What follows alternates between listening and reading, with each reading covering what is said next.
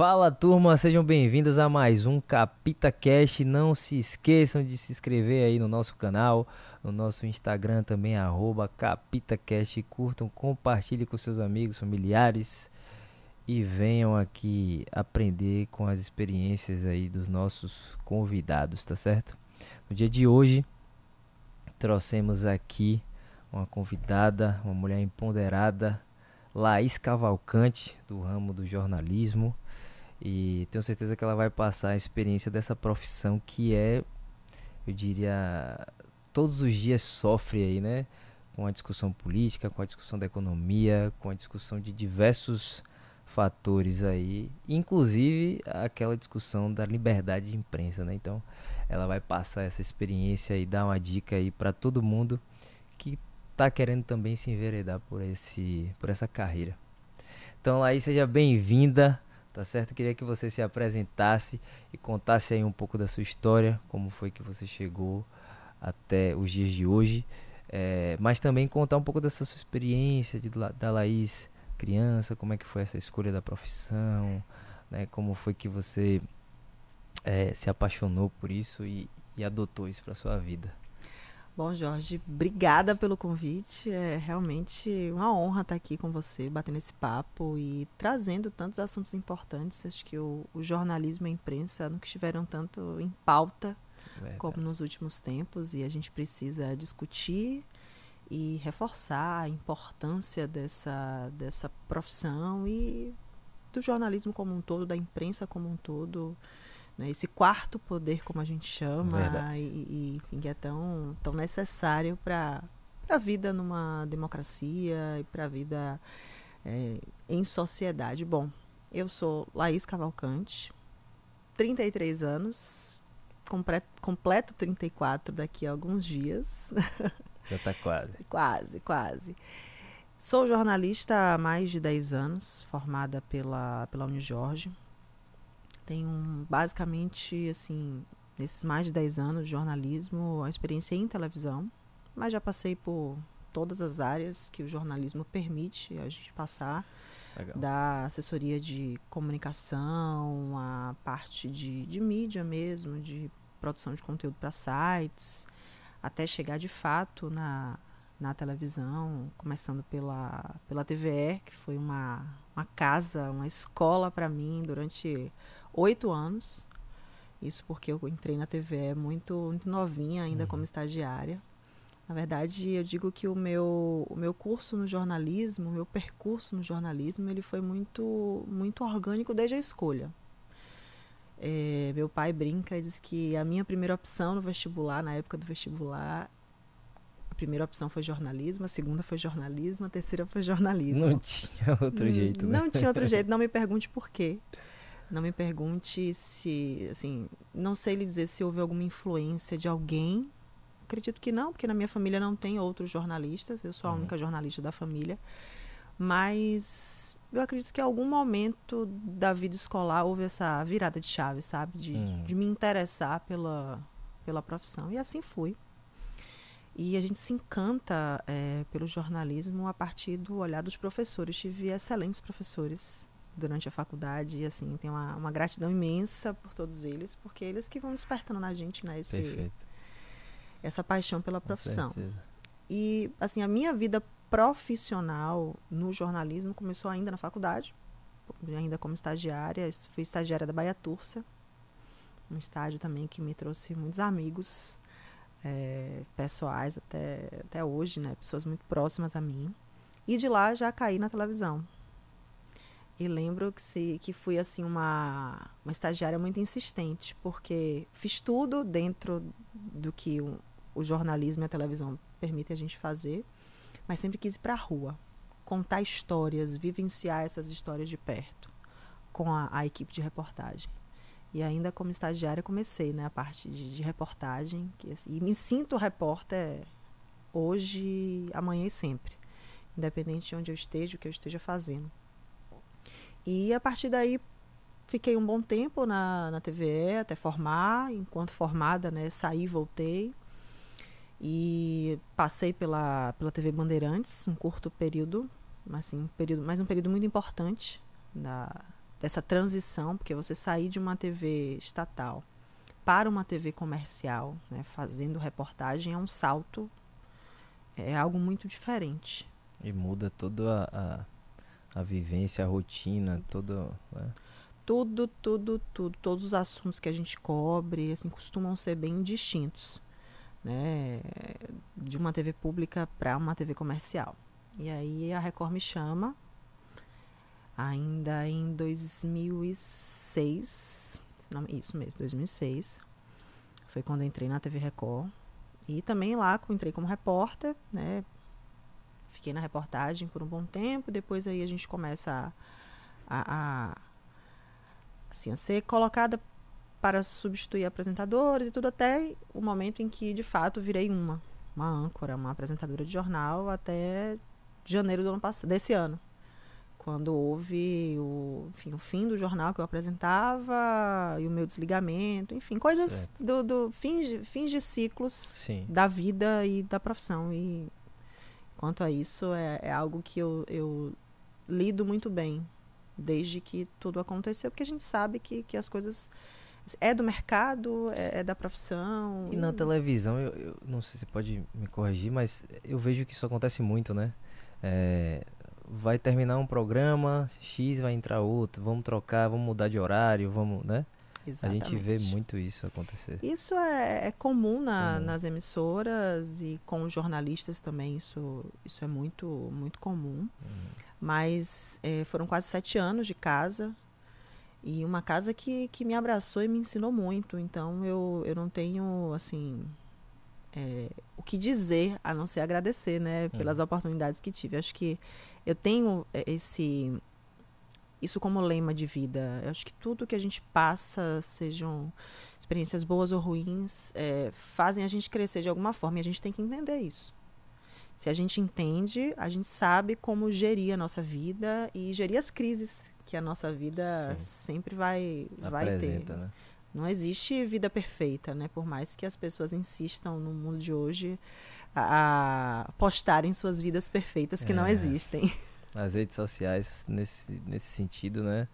Tem a parte boa e a parte ruim, tem que saber filtrar, né? Exatamente. Eu sou uma, uma, uma pessoa que sempre tive muito presente nas redes sociais, sempre gostei, mas como algo orgânico mesmo. Acho interessante você dividir coisas boas, uhum. você questionar. Né? É um espaço mesmo de, de questionamento. As pessoas também precisam ter esse, essa noção em relação às redes sociais.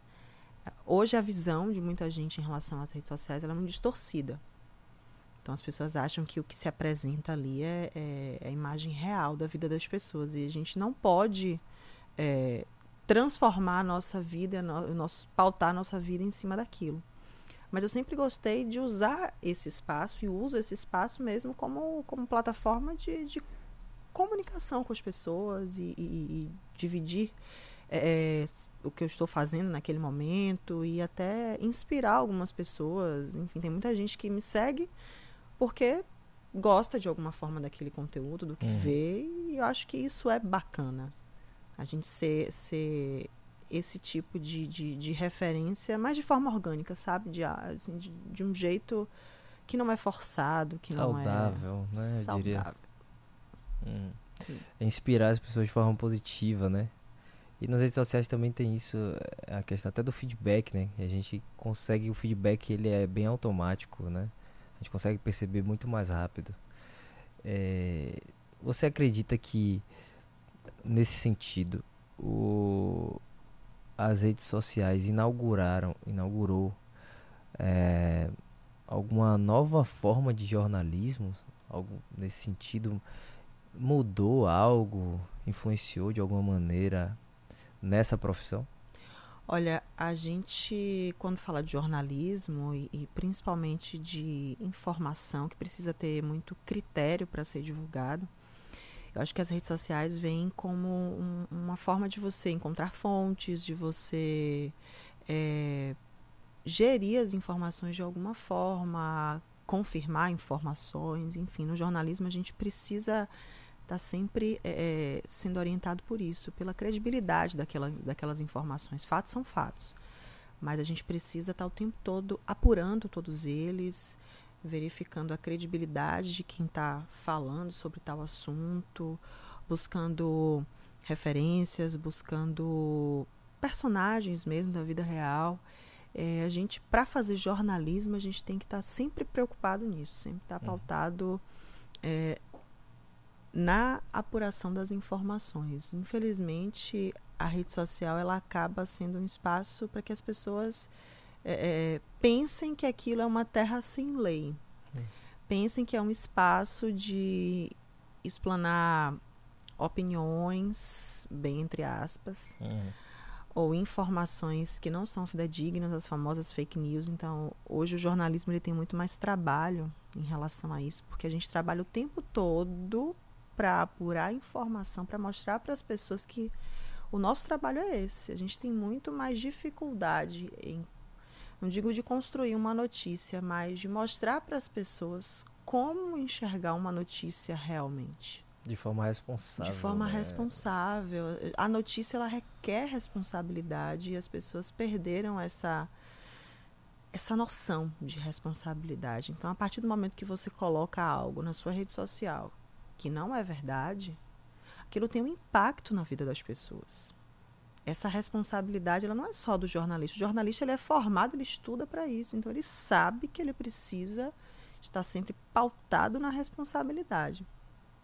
As pessoas em rede social que não são jornalistas, né, a gente sabe. São donas da verdade, né? Pensam que são é donas da verdade. É, no âmbito da, dessa profissão, da sua carreira, inclusive agora que você vem utilizando né, bastante, é, você entende que a internet é uma ferramenta positiva para o jornalista, o repórter crescer, ganhar amplitude, visibilidade, de alguma maneira é uma ferramenta para ajudar na carreira de uma forma positiva ou você acha que bom, não faz tanta diferença? Faz total diferença. A gente precisa saber gerir a carreira. Seja jornalista, advogado, médico, não importa.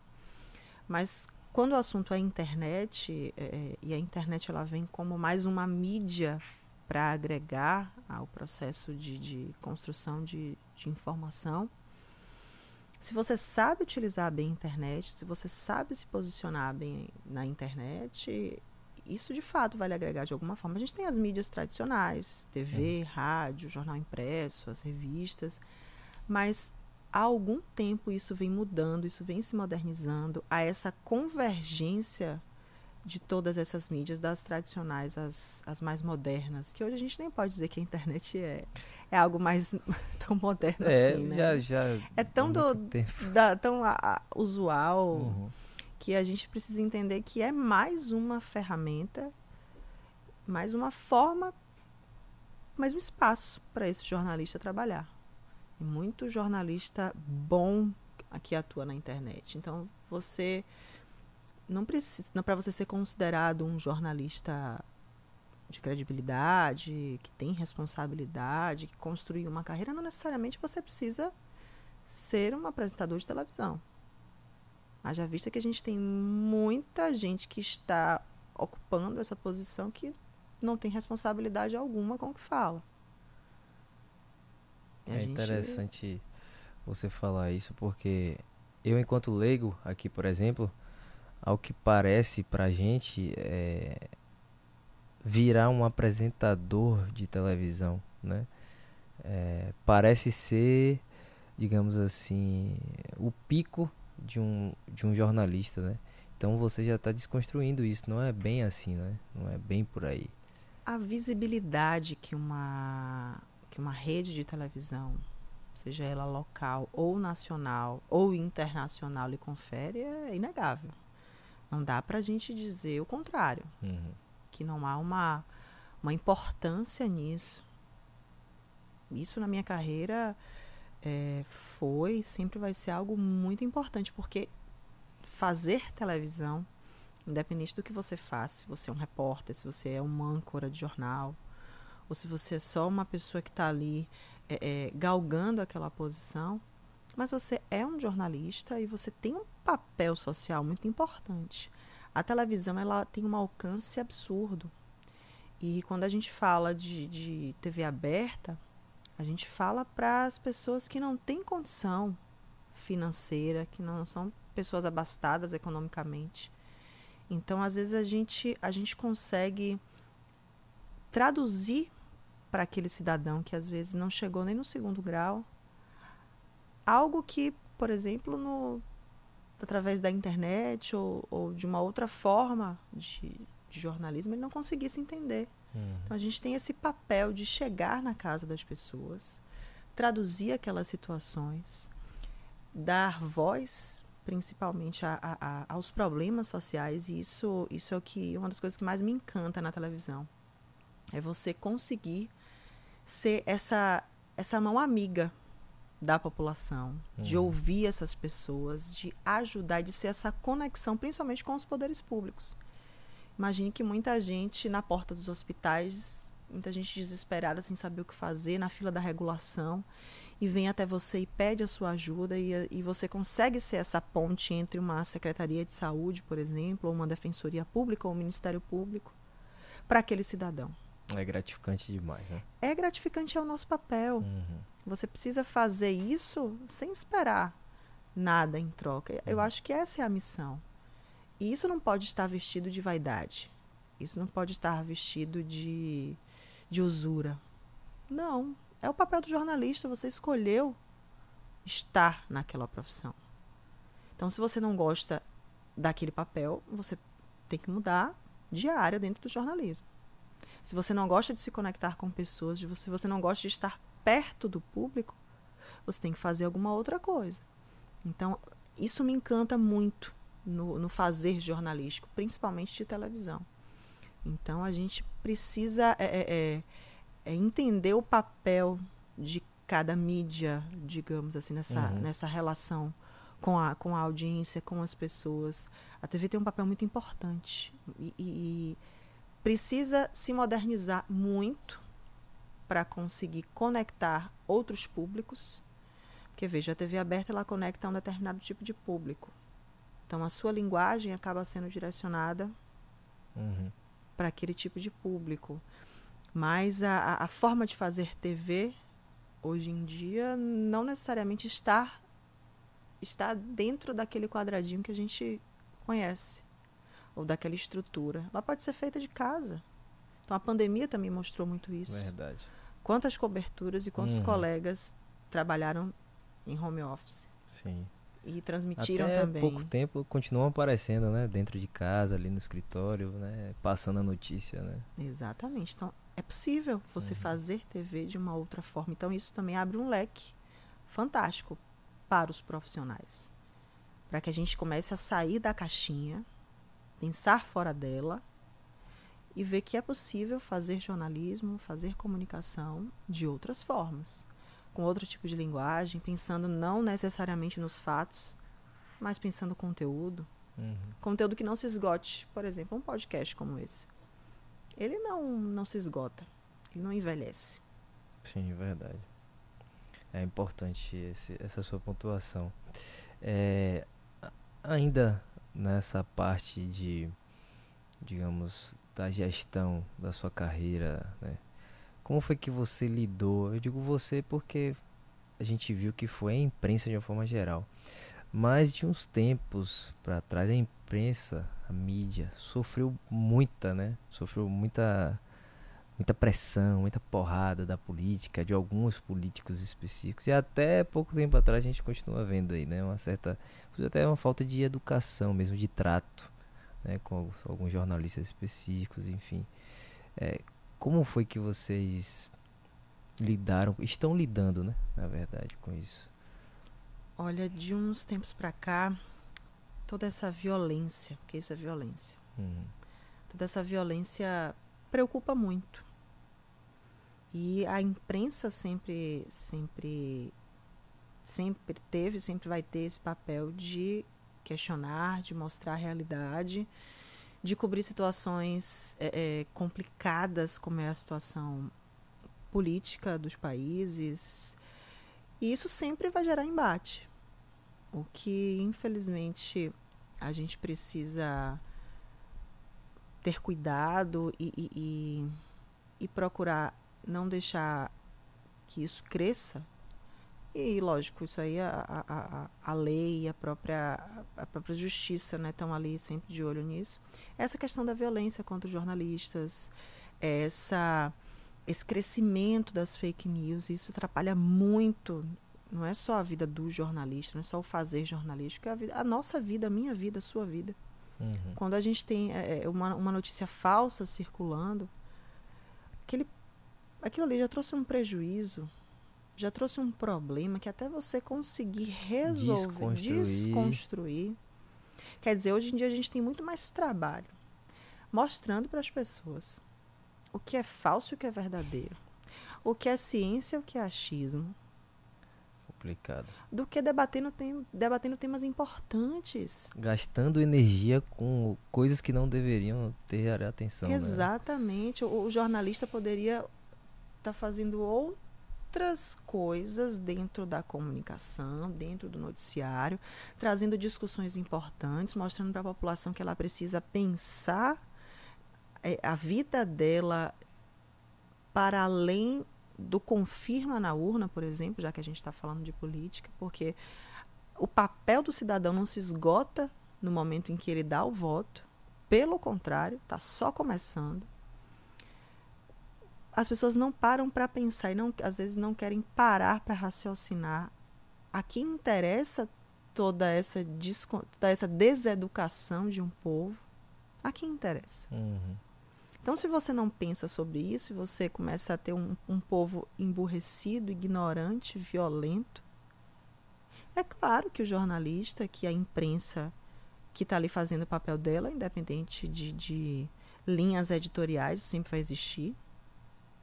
Mas o bacana de termos várias fontes de informação, grandes redes, grandes mídias de credibilidade, é a possibilidade de você ler de tudo, assistir de tudo, escolher. Beber de várias fontes, né? Exatamente. E saber filtrar. E é saber é filtrar e saber verificar o que é que está sendo dito.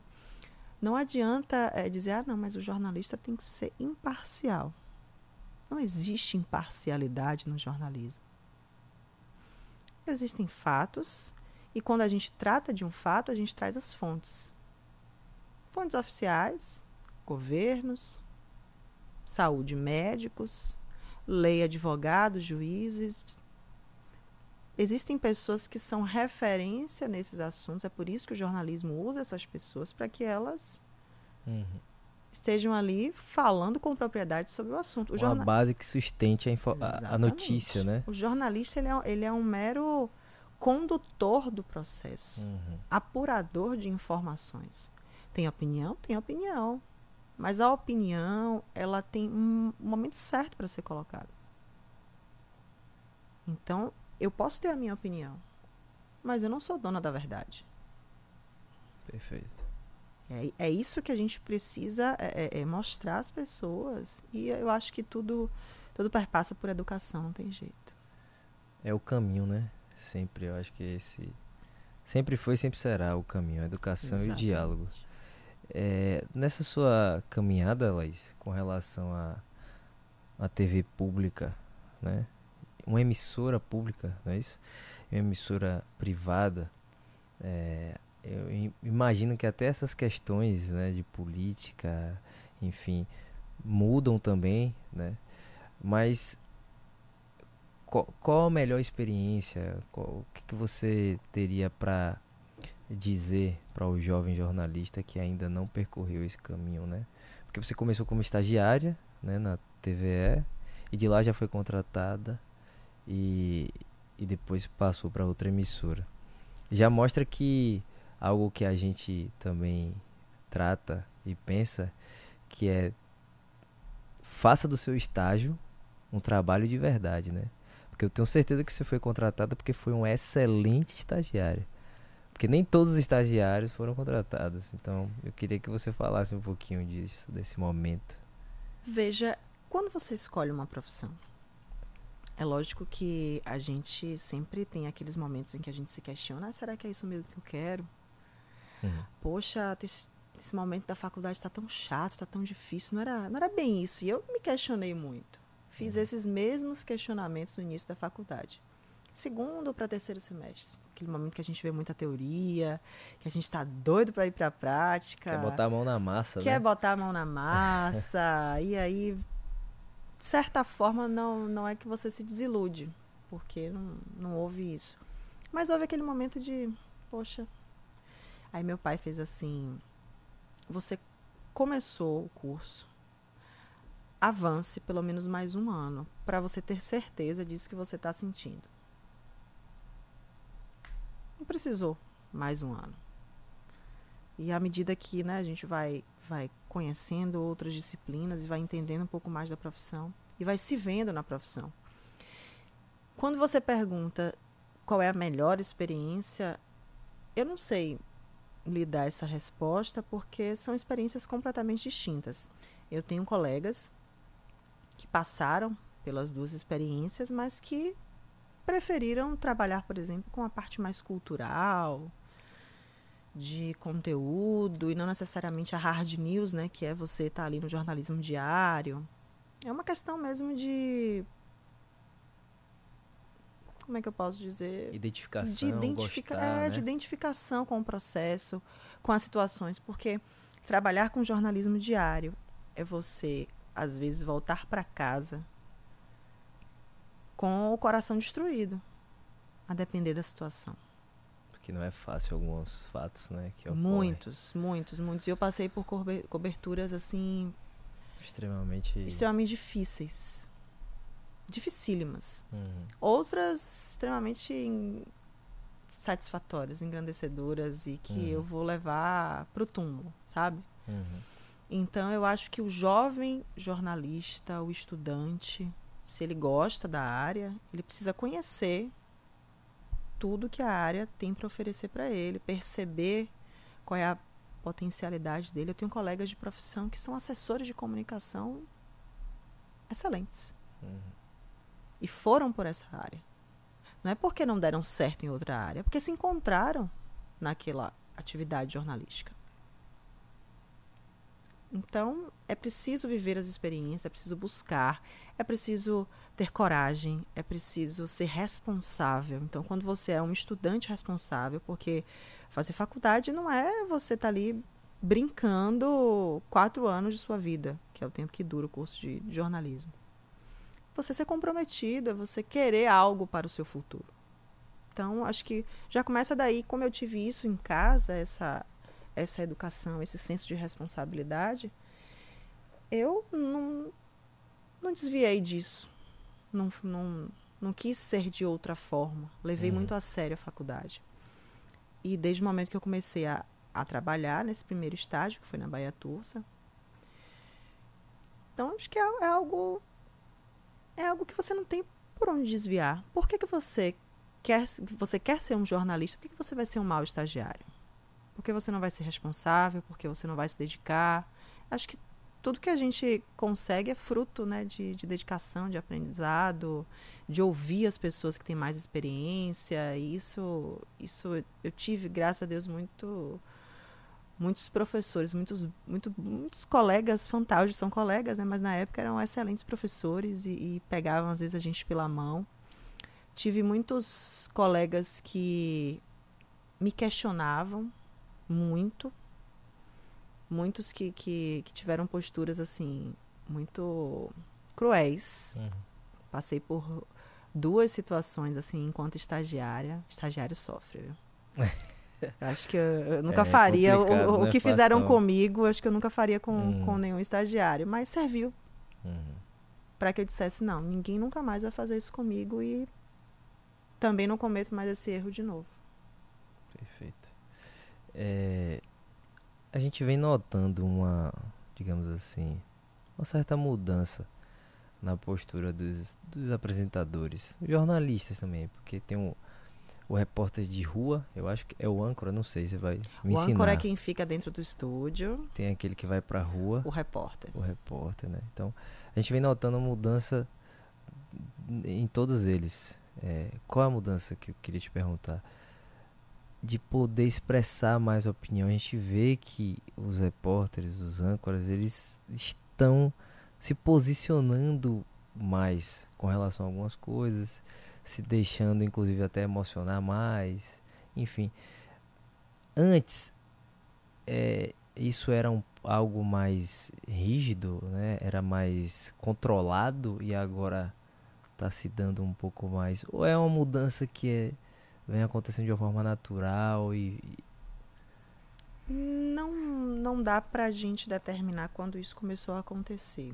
Falando de jornalismo nacional, né? A gente vê essa mudança e essa, essa diferença há algum tempo. O nacional já faz isso principalmente na, nos canais fechados. Um exemplo da, da, por exemplo, a Globo News, a própria uhum. CNN. Então, a CNN, lógico, o Brasil tem somente um ano. Mas outras emissoras é, de canal fechado, mesmo de TV fechada, eles já têm um, um outro entendimento dessa forma de comunicar. Uhum. Somos humanos, temos sentimentos, temos empatia não podemos ser meros leitores de TP. Eu nunca concordei com isso. Essa forma endurecida de fazer jornalismo, robotizada. Uhum. E tive ótimos professores que, que me mostraram que eu estava realmente no caminho, no caminho certo.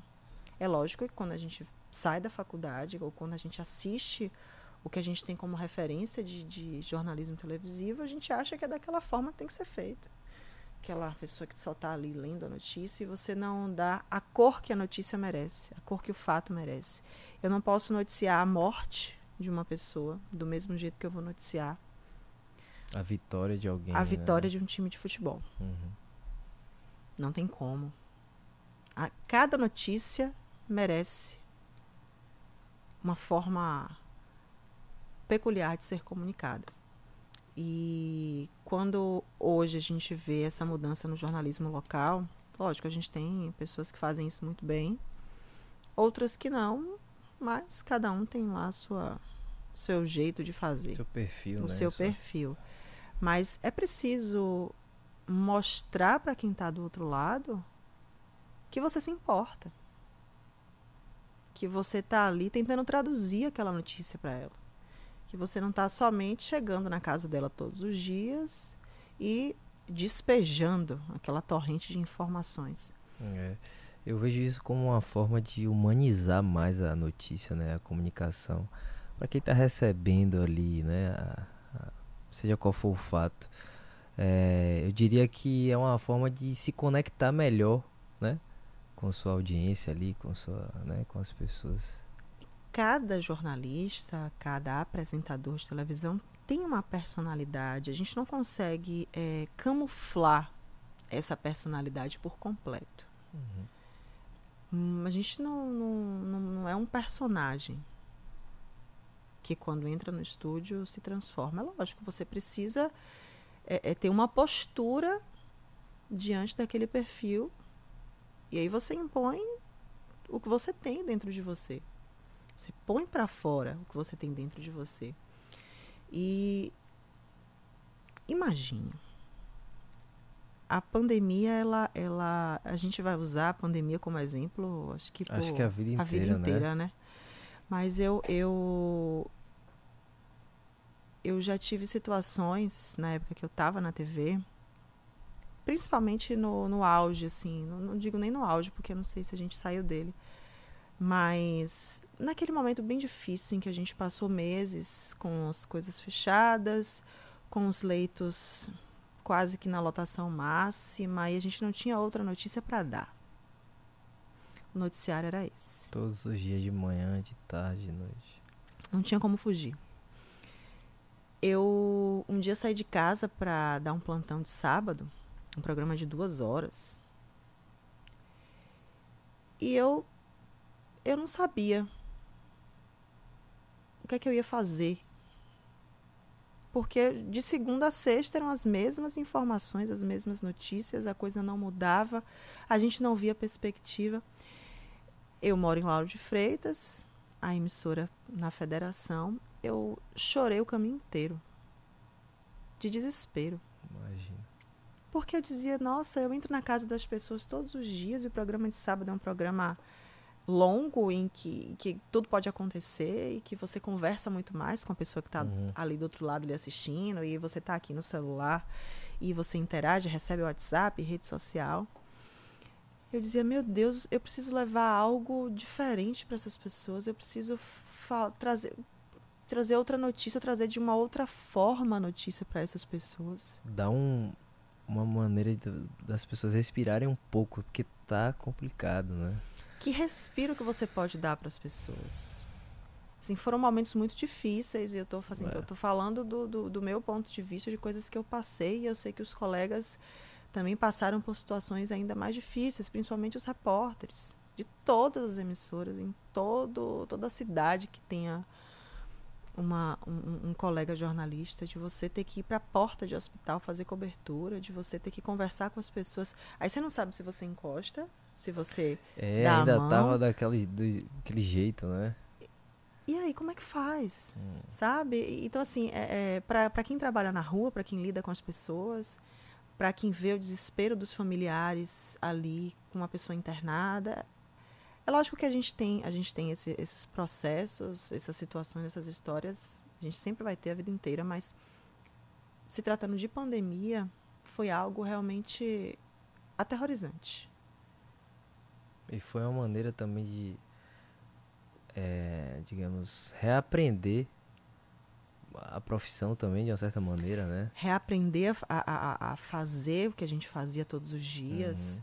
a, a tentar apurar, ser ainda mais cuidadoso na apuração das informações, cuidadoso no trato das histórias com essas pessoas, porque aquilo estava e está para todos nós. Uhum.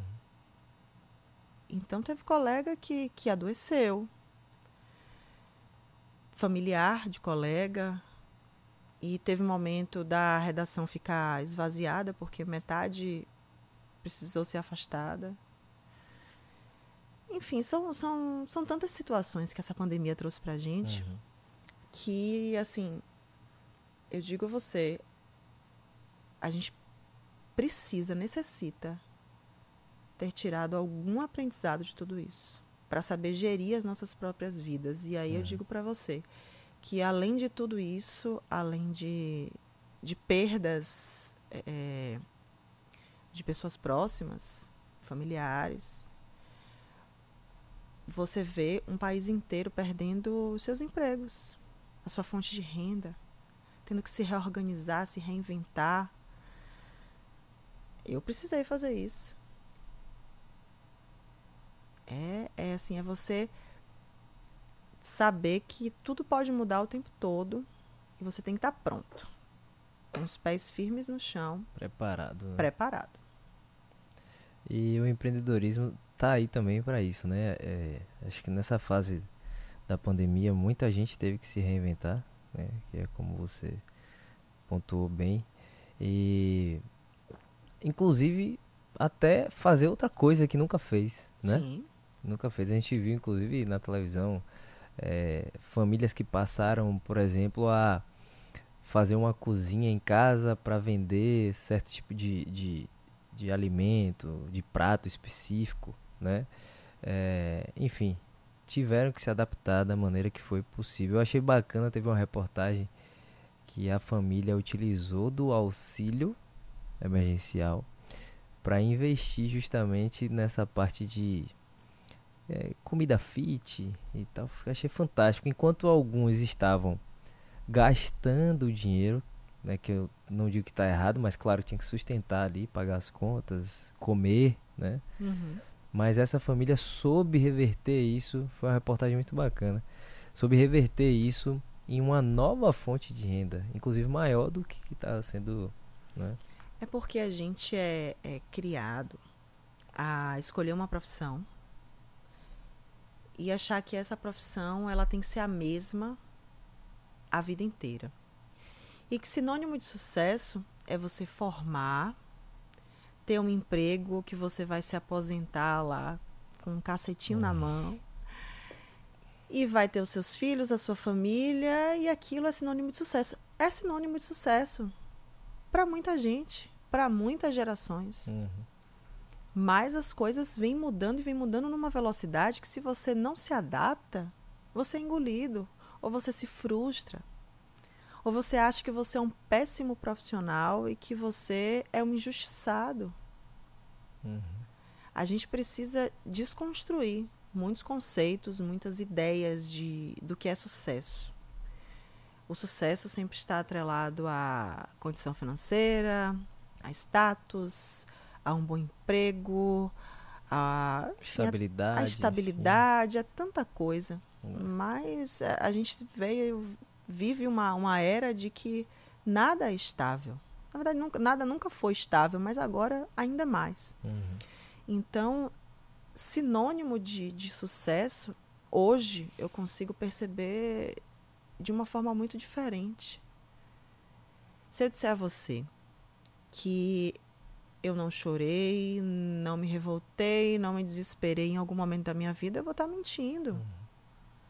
Então, ter a, a possibilidade de reaprender o que é sucesso é fantástico.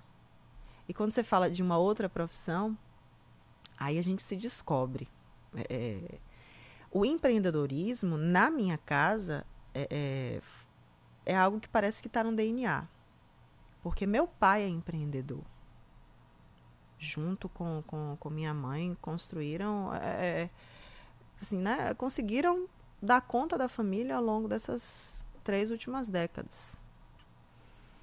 Então, o empreendedorismo, ele tem dessas coisas. É aquilo que você falou, a gente é empreendedor a vida inteira, inclusive dentro da nossa casa. Uhum.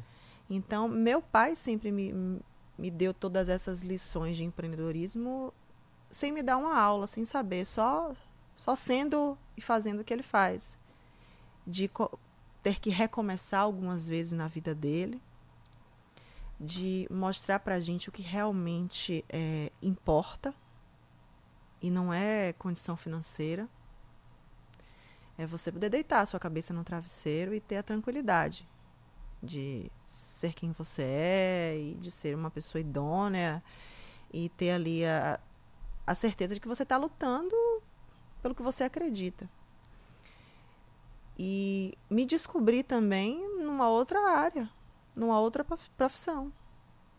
Também na área de, de, de culinária, sendo até um pouco autodidata, estudando por conta própria.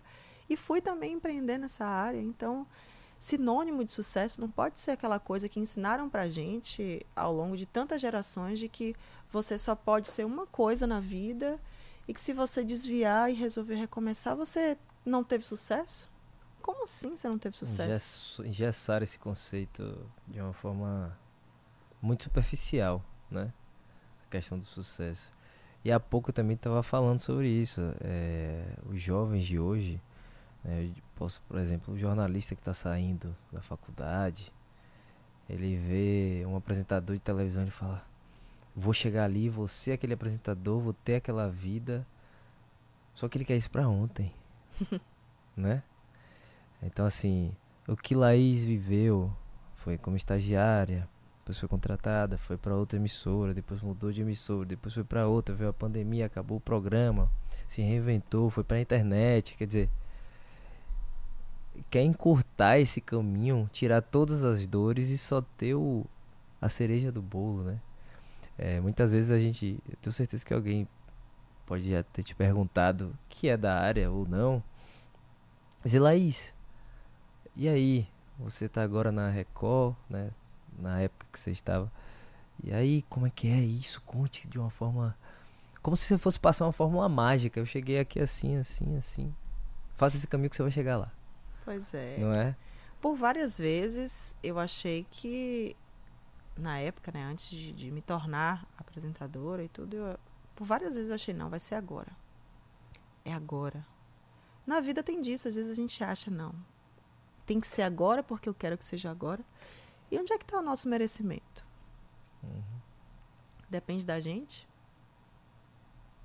Não depende da gente. É, lógico que independente de crenças religiosas, cada um tem a sua, mas eu acredito muito no merecimento. Temos livre-arbítrio.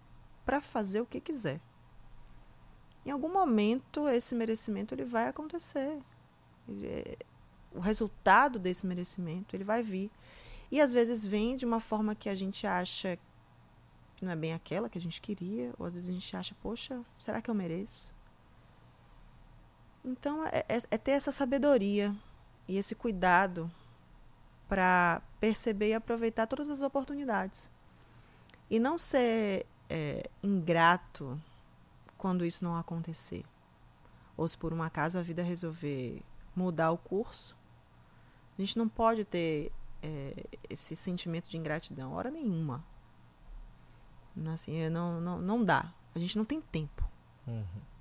A gente não tem tempo nessa vida para ser ingrato, para ser para ser injusto com a gente mesmo. Então a gente tem que batalhar. Não deu certo agora, vamos continuar tentando. Alguma coisa você precisa melhorar, mudar, fazer diferente. Se não está dando certo, vamos fazer alguma coisa diferente. A gente tem que ter essa sabedoria. Não é fácil. Não é fácil. Então, se você começa a perceber essas nuances, essas, essas dicas que, que o universo vai lhe dando, talvez você comece a fazer algo diferente. E pode ser na profissão, pode ser na vida pessoal, pode ser com você mesmo. Autoconhecimento é muito importante. Você procurar organizar o seu próprio tempo. Uma pessoa desorganizada, uma pessoa que não arruma a cama. Diga é, aí. É isso, é essa questão da organização, eu sou até suspeito para falar, porque eu falo isso dentro de casa, na rua, trabalho, o tempo todo. E quando as pessoas, inclusive, perguntam sobre sucesso, né, sobre gostam de conversar sobre esse assunto, para mim a organização é um pilar do sucesso. Não tem como, não tem como você alcançar o sucesso sendo desorganizado. E não é só porque ah, eu vou escrever uma reportagem organizada, não. É porque sua vida toda depende de organização, né? Desde a hora de você arrumar a cama quanto é, de você organizar a sua agenda, organizar os seus estudos, organizar a hora de você acordar para fazer sua atividade física, ou se você vai acordar para estudar e depois fazer atividade física, enfim. Então, é, eu gosto de utilizar o exemplo do carro, né? Tem uma pessoa, ela tem um carro, dois tipos de pessoa, ela tem um, cada uma tem um carro. E aí, um certo dia, essa pessoa A bate o carro e dá um arranhãozinho no carro, né? E aí ela não, foi um arranhãozinho, e ela segue. Outro dia, alguém bate no carro dela. Aí ela nem sabe quem foi, ficou lá, uma porradinha lá e tal. No outro dia, ela tava passando, caiu no buraco, arranhou a roda do carro. E ela vai deixando isso. Ela vai deixando isso. E aí o carro, se fora já é assim, dentro também tá todo bagunçado, né? você vai ensinando para sua para sua mente que aquilo é natural. Você está você tá mostrando que a pendência na sua vida é algo natural, que a bagunça, a desorganização. Então, você vai, vai acostumando a sua mente a viver nisso. Então, naturalmente, você vai trazer isso para o seu trabalho, para o seu dia a dia, para sua família, né? Então, é claro que é, às vezes eu, tô, eu falo isso e, e, algumas pessoas acham que eu não bagunço nada. Não, claro que eu deixo alguma coisa fora do lugar. Não é isso que eu estou dizendo. Ninguém é. Não é ser um robô. Mas é que você precisa ficar atento, porque a nossa mente, é, é, se você deixar que ela controle, a gente vai ter os resultados que, seja qual for o que virão, né? Exatamente. Mas se você se acostuma a ter bons resultados, bons hábitos, né? Que é como inclusive você posta lá a questão de atividade física, né? Também. É, isso vai lhe trazer bons frutos, né? Então, essa questão da organização para mim é, é, assim, é essencial. Né? E isso tem muito da disciplina.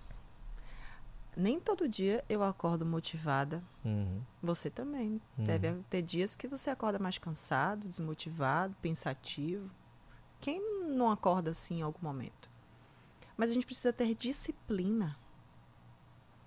E é algo que a atividade física me ensinou bastante. Essa, essa disciplina para fazer aquilo, já que você tem um objetivo de vida. Pode ser um objetivo esportivo, um objetivo profissional, um objetivo pessoal.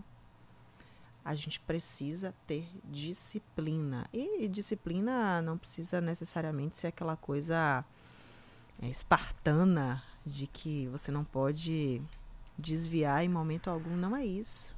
Uhum. É, é, é isso que você falou, é ter essa organização, é ter esse cuidado, é não normalizar a bagunça de raciocínio, a bagunça de vida, a bagunça de sentimentos, saber lidar também com os sentimentos que, que afloram na gente, isso é muito importante. Outra coisa que, que, assim, que me ajudou, apesar de ser jornalista, apesar de, de comunicar, falar de sentimentos, por para fora, nunca foi fácil para mim. Então, a partir do momento que eu virei essa chave, estou virando ainda, porque não é, nunca é uma chave fácil de você virar, você começa a ver que você pode lidar com sentimentos, pode pôr para fora, pode dizer não. As pessoas têm muita dificuldade em dizer não, em dizer não quero, não vou. Isso também vai criando processos muito difíceis na nossa vida. E aí, quando você vai para o lado da profissão, para o lado do empreendedorismo, para empreender e organizar a sua própria vida, se você não sabe estabelecer tudo isso, esses limites, esse não que precisa ser dito, essa organização que precisa existir, aí fica complicado. Uhum. É isso que você falou. As pessoas acham que, que sinônimo de sucesso é, é um caminho em linha reta, que você traça e você vai. Muito pelo contrário, né? Muito pelo contrário, vão ter pedras, buracos, chuva, desertos, gente. muita gente. E, e assim, e, e, e, também você não pode deixar essas pessoas lhe pararem. Eu ainda era estudante, estagiária, e ouvi de uma pessoa que já era profissional e dizer assim: você tem certeza que você quer ser isso? Que você quer ser repórter? Escrevendo isso? Desse jeito? Isso tá horrível. Você. Então, é, se eu parasse naquilo, lógico que aquilo me abalou pela inexperiência de vida. Claro, natural. Mas se eu tivesse parado ali, se abraçado com aquilo ali, né? Se eu tivesse me abraçado com aquela pedra de energia ruim, de, de, de negatividade, de, de, de, até de frustrações alheias, porque não eram as minhas frustrações, eu não tinha seguido em frente. Então, às vezes, a gente tem que deixar algumas, algumas bagagens, alguns pesos que não são nossos. E aí é fruto da criação, de algumas vivências, de relacionamentos, coisas que às vezes a gente traz junto com a gente, que se a gente carrega isso a vida inteira, se a gente leva isso, a gente não avança. Perfeito. É, e aí vem a questão da maturidade também, e vem a questão de você escutar quem já passou pelo caminho, que é, inclusive é um dos nossos é, é um dos nossos objetivos, mas o nosso maior propósito aqui também no podcast é isso, né? que você escute quem já passou pelo caminho. Sim. Para que você não necessariamente precisa cair naquele buraco, você precisa aprender sobre ele, mas não cair nele. Né? Então isso é, é muito importante. É, nessa nessa toada, Laís, eu queria que você falasse um pouco como foi essa sua experiência aí da pandemia entre sair aí da da emissora como é que foi que você percorreu, se reinventou e, e deu, deu seguimento né, à sua vida pessoal e profissional? Olha, é, eu tive uma rede de apoio muito importante, que se chama família. Pessoas que estavam ali no momento, né? Que me ajudaram e que, enfim, enxugaram lágrimas e ouviram lamentos e revolta entre aspas, mas enfim, todo aquele processo que a gente passa, Sim. que a gente tem que passar. Isso me ajudou muito, porque é, me fez entender que eu precisava dar, dar tempo ao tempo. Respeitar o que eu estava sentindo naquele momento, respeitar o meu momento. E perceber as coisas por uma outra ótica. Nessa época eu já tinha uma uma sociedade, digamos, com uma, uma outra pessoa na, na área também de culinária, mas que era uma área totalmente distinta do que eu faço hoje. E disse, bom, enquanto eu não organizo a minha vida como jornalista, né, como comunicóloga, uhum. enfim, como, enquanto eu não percebo como é que o mercado vai vai operar, o que é que eu vou fazer, se eu vou empreender, se eu... enquanto as coisas, né, não, não se acalmam, vou tocar. E aí, isso não dá certo. Por diversos motivos que não, não convém citar, a tal da sociedade né, deixa de existir. Só que em paralelo a isso, por conta dessa. Enfim, eu não sei se, se eu posso chamar de talento, de vocação já dentro da culinária, mas aliada muito à, à questão da saúde e por processos pessoais, por exemplo, eu não posso comer glúten. Então, na minha cozinha, Entendi. eu já não fazia nada com glúten. Tivesse. Eu gosto muito de cozinhar. E fui, né, com um pouco mais de tempo livre, comecei a testar receitas, a fazer uma coisa, outras coisas começaram, as minhas cobaias, né, uhum. aprovando em casa. E aí aquilo foi, foi, e aí junto com meu marido, a gente começou a pensar, e rapaz, isso aí pode virar o jogo, pode virar negócio. E ele é um empreendedor nato. E né, a gente conversando e tal, e fazendo testes e mais testes. E mais... Ele está aqui ao vivo, inclusive. Né? Não assistindo ao vivo. E aí a gente conversando muito, chegamos a uma ideia, a um conceito. Não era somente criar, é, produzir alimentos e vender. Se você quiser hoje vender para as pessoas é, é, falsas ideias de vida fitness e de comida fitness, você consegue. As pessoas estão tão desesperadas e têm acreditam tão, em qualquer coisa. Né? Acreditam né? em qualquer internet, coisa. Então. Tem tão pouca informação de qualidade que se você quiser ser esse tipo de empreendedor, você vai ser por um tempo mas você consegue ser, uhum. infelizmente. E aí virou negócio. E virou negócio e, e, a gente inicialmente organizou ele, que também me ajudou a, a, criar esse conceito, parte de marca e tudo. Enfim, a gente a gente tá junto, né, nessa uhum. nesse empreendimento. E a coisa vira negócio. E vai, né, assim, aos poucos tem alcançado o público que precisa ser alcançado. Uhum. Então, a, a, o conceito é incluir. É uma cozinha inclusiva. Legal. A gente tem muita, muita gente que sofre de restrições alimentares, ou que não sabem, ou que atrelam a restrição alimentar a alimentos ruins, sem gosto, coisas caras, inclusive. Mas não é bem assim. E por trabalhar com informação, eu acho justo passar para o público que eu atendo a informação correta. Fantástico, já aliou aí a sua. É, e né, com o nutricionista, porque ele também é nutricionista, ainda tem ah, esse detalhe. Bacana. Então, se eu passo para as pessoas a informação correta do que elas estão consumindo, eu já cumpri o meu papel. E vai ter uma consequência automática, né, na, no negócio também, né? Exatamente. Vai passar um, uma segurança para quem está comprando de que de fato está, digamos, adquirindo aquele produto que ela realmente precisa, o que ela, né? Agora eu tive que aprender a empreender. É difícil. É. Empreender não é fácil, é aquilo que você falou da organização. Então eu tive que ter uma outra organização de vida de rotina.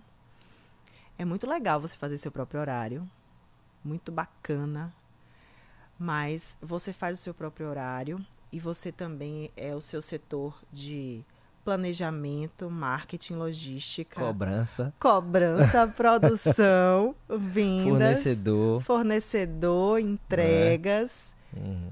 Lógico, tenho ele que me ajuda bastante, minha mãe hoje que também já já está junto comigo me ajudando é, a parte da, das entregas e tudo. Então, é, é, você ser o seu próprio chefe tem o ônus e tem o bônus. Com certeza. Então, não pensem que, é, por exemplo, ser jornalista ou ser âncora de um jornal só tem bônus.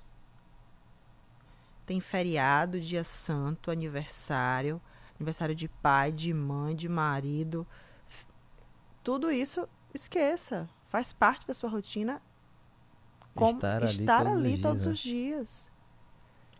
Isso também é, é, é- é escolha de vida. E empreender vai por esse lado também. É trabalhar os finais de semana. É saber que se você não acordar e não colocar sua energia naquilo, aquilo não vai avançar.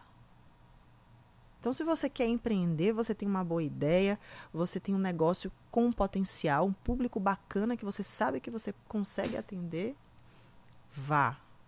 Mas vá consciente que você tem que estudar, se especializar, estar antenado, ser coerente no que você faz, estar atento à concorrência, estudar marketing, economia, tudo que tem a ver com o seu negócio. É isso. E tem uma coisa aí, é, principalmente é, nesse negócio que você criou também, que é aprender a lidar com gente, né? Com pessoas. Porque todos os dias vai ter alguma. Ou com seu fornecedor, quer dizer, com seu fornecedor, mas com a pessoa que você está comprando algum produto para colocar no alimento. Você tem um problema, um atraso, é, ou com o seu cliente ali que você está vendendo, alguém vai achar algo, outro vai achar outra coisa, um vai opinar de um jeito, outro vai opinar de outro. É extremamente difícil lidar com isso. Né? Extrema- Eu sei porque eu também tenho um negócio voltado para essa área e é muito difícil, é, porque a gente não consegue agradar todos o tempo todo, né? É verdade. E as pessoas tendem a, nessa parte de, de serviço, de você entregar um produto, de se sentirem o centro do universo quando tá comprando algo, né? Então, tipo assim, eu tô comprando essa caneca aqui, olhe, não gostei desse traço branco aqui, eu queria que fosse assim. Você fala, não, mas, eu- ó, presta atenção, tem que ser branco porque o fundo é preto, funciona dessa maneira para imprimir. Ela quer que o gosto dela, né, o desejo dela sempre não tem condições. Então, também é uma parte extremamente complicada, né? Conte aí, É difícil. não é?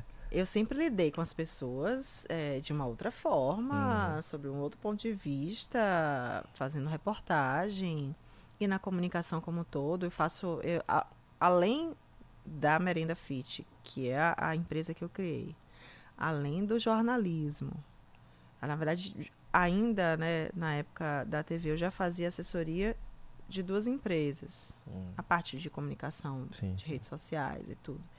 Então, você lida na comunicação com- de várias formas. Mas quando você vai para o cliente,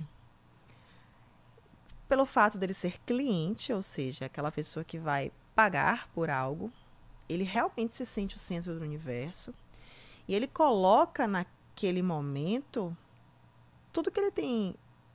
Às vezes, não são todos, eu tenho clientes maravilhosos. Às vezes ele coloca o que ele tem de pior principalmente o quesito arrogância. É. complicado. E aí você tem que ter jogo de cintura, saber lidar, é, deixar entrar por um ouvido e sair pelo outro. Mas, sobretudo, se preocupar com a qualidade do que você está oferecendo. Então, quando você tem consciência da qualidade do, do seu produto, do que você está oferecendo, e até o serviço mesmo, o atendimento. Atendimento hoje em dia, eu acho que ele é 50% do processo. Quando você não tem um bom atendimento, um bom pós-venda, fica. Seu produto pode ser o melhor do mundo. Perfeito. Pode ser o melhor do Perfeito. mundo. Então é por isso que, que para empreender, você não precisa ter a ideia de um milhão de dólares. Você tem que estudar. Você tem que ser melhor a cada dia. Tem que saber que às vezes vai voltar duas. Observar o mercado, né? que é algo, Observar o algo que você falou mercado. que é importantíssimo, né? Porque na internet mesmo, é, a gente vê aí muitos copiadores, Sim. né? Tem algo que tá dando certo, aí tem outra pessoa que faz, a outra pessoa que faz. Marketing digital, então, nem se fala. Todo mundo pensa que sabe fazer marketing É. digital, né? 50 mil pessoas na internet vendem é, sei lá, um curso ou algo sobre marketing digital, né? Então, assim, tem muitos copiadores e é, o cara que realmente é bom, que é o que você falou, a, a mulher, enfim, não é a pessoa que vai ter exatamente a ideia de um milhão de dólares, mas vai pegar uma ideia muito boa e vai transformar ela em melhor ainda. Exatamente. Né? Então, você não precisa inventar a roda, não. Mas pega algo que já funciona e faz de uma forma melhor, dá, um, dá uma característica singular, que é o que você fez. Né? Inclusive, inclusive partindo de uma, algo que vem de você, a questão do glúten. Né? Então, quer dizer, você já deu uma característica única para o seu produto. Né? É a sua vivência, a sua experiência com o alimento, enfim. Além da questão da inclu inclusão, né? Uhum. Incluir. Né? Então, às vezes as pessoas querem inventar a roda. O doutor Tiago estava aqui agora e falou: rapaz, o básico funciona. O básico funciona. Para de querer inventar, né? Tinha que ter outdoor pela cidade. O básico funciona. o básico. Fun e funciona em tudo: em dieta, é. É, é, em exercício. Uhum. As pessoas, é o que você falou: as pessoas querem inventar a roda. Além de não saberem inventar a roda, não sabem fazer ela funcionar. Uhum.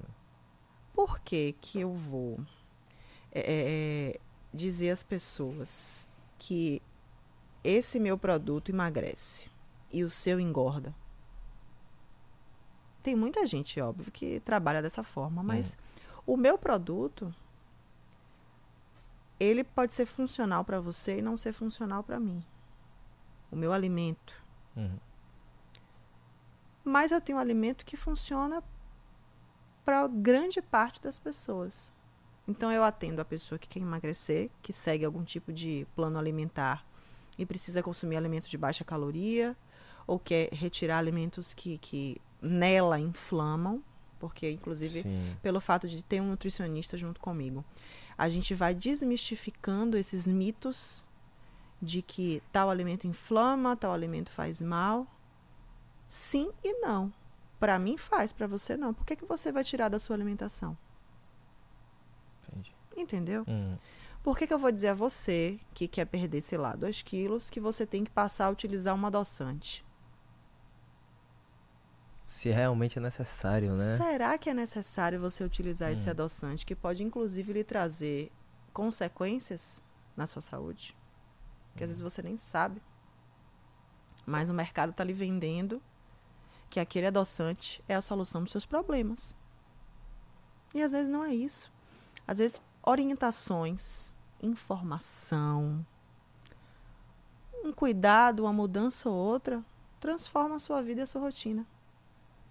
A minha ideia é oferecer qualidade, é incluir pessoas e que essas pessoas que merecem ser incluídas na alimentação, em determinados tipos de alimento, elas possam ter a rotina dela facilitada. É isso. Eu ofereço para você algo que você realmente precisa. Não vou lhe vender o que você não precisa. Fantástico.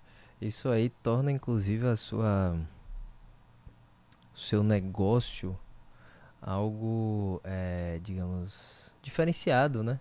Se destaca.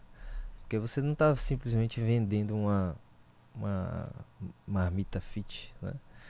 Mas você está agregando valor, criando uma experiência, né? Exatamente. Para quem está comprando, que é algo que as pessoas ainda têm dificuldade de entender quando vai empreender. Você precisa criar uma experiência positiva para o cliente, né? Pra, se é produto, se é serviço, ou se é os dois, não sei. Mas precisa criar essa experiência, que é algo que você, que você fez e vem fazendo aí, pelo que você está explicando, que é muito bacana e que vem colhendo, né, os frutos. Uma aula aí de, de sair do, sair não, mas precisei me adaptar por conta Sim. da pandemia. Comecei a empreender, estou enveredando por esse caminho. Inclusive estou usando o jornalismo aqui também como fonte de, como uma forma, experiência de me comunicar. Usando da internet também, do, do Instagram ali, né? Des- dessa maneira. Então, uma aula completa aqui de aprender a, a empreender E sigo aprendendo, e a viu? se adaptar, né? Sigo aprendendo porque todo dia é uma coisa nova. É, né? Todo dia é algo que, que lhe desafia. O mercado lhe desafia o tempo inteiro. Uhum. Seja o mercado do jornalismo, o mercado do empreendedorismo. Então a gente precisa estar é, tá o tempo todo atenta. E, lógico, lugar de fala. Enquanto mulher, a gente tem sempre um peso a mais para carregar. Por, por ser mulher de Uhum. fato e, e por ter tantas outras coisas que vêm junto com a nossa vida. A própria maternidade, a, a família, a vida. Nunca é, é simples fazer isso enquanto mulher. Nunca é Sociedade simples. desde sempre, né? Nunca é simples. Nunca é simples. Se fosse simples, eu seria um homem.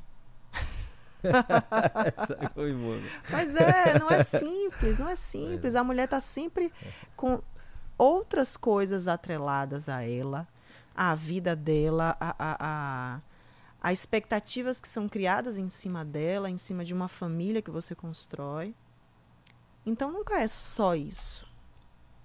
Eu nunca vou só empreender, eu nunca vou chegar é, é, na, na minha empresa chegar na minha empresa, porque é interessante, eu, a minha empresa funciona na minha casa. Então, no espaço em que eu entro Uhum. e digo, agora eu estou Dentro da minha empresa. dentro da minha empresa. Ó, gente, Boa. estou indo trabalhar. Mas é isso mesmo, o raciocínio é esse. Porque você cria a- Claro. aquele ambiente, a- aquele seu momento, o seu lugar. Isso é fantástico. Isso Uhum. é- é- eu, eu, eu gosto, né? Eu tenho, tenho me, me adaptei muito fácil. Eu gosto de estar naquele meu ambiente. Em que eu tenho que cuidar, eu tenho que ter a responsabilidade, tudo, enfim.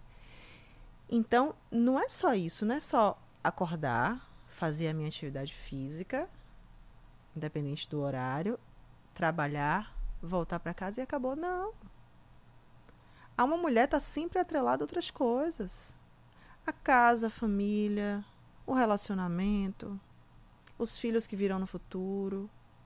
Quando os filhos vierem, eu vou chegar a trabalhar, seja na minha empresa ou em outro lugar, entrar e sair, vou esquecer que eu tenho filho? Não é simples. O, o, o mundo moderno que vem se transformando e desconstruindo conceitos ainda é muito complicado e muito difícil, muito cheio de pesos para essa mulher que decide empreender, que decide sair da caixinha, que decide pegar esse outro caminho, construir seu próprio caminho, seu próprio império, digamos assim. É tudo assim que você precisa estar o tempo todo se empoderando, Vigiando, né? vigiando, dizendo para o mundo, olha, eu tô aqui, Uhum. eu tô aqui. É importantíssimo você pontuar isso. É, eu queria que, é, pra gente fechar, acho que essa parte da questão da mulher foi importantíssima você pontuar. Mas eu queria que você deixasse um conselho, enquanto mulher, inclusive, que eu acho que é muito importante nesse espaço aqui também. É, um conselho de de continuidade, de força, de perseverança para qualquer mulher que queira empreender, que queira crescer, independente da sua carreira, da sua profissão, você passou por essa experiência aí. Então eu queria que você deixasse essa essa frase, ainda que seja somente de apoio, né, de força. Uhum. Em relação a empreender, a criar seu próprio negócio, sendo mulher, ela precisa pensar que pôr algum negócio para frente, ter ali aquela ideia, por mais que ela ache que seja simples, aquilo tem um poder absurdamente transformador na vida dela.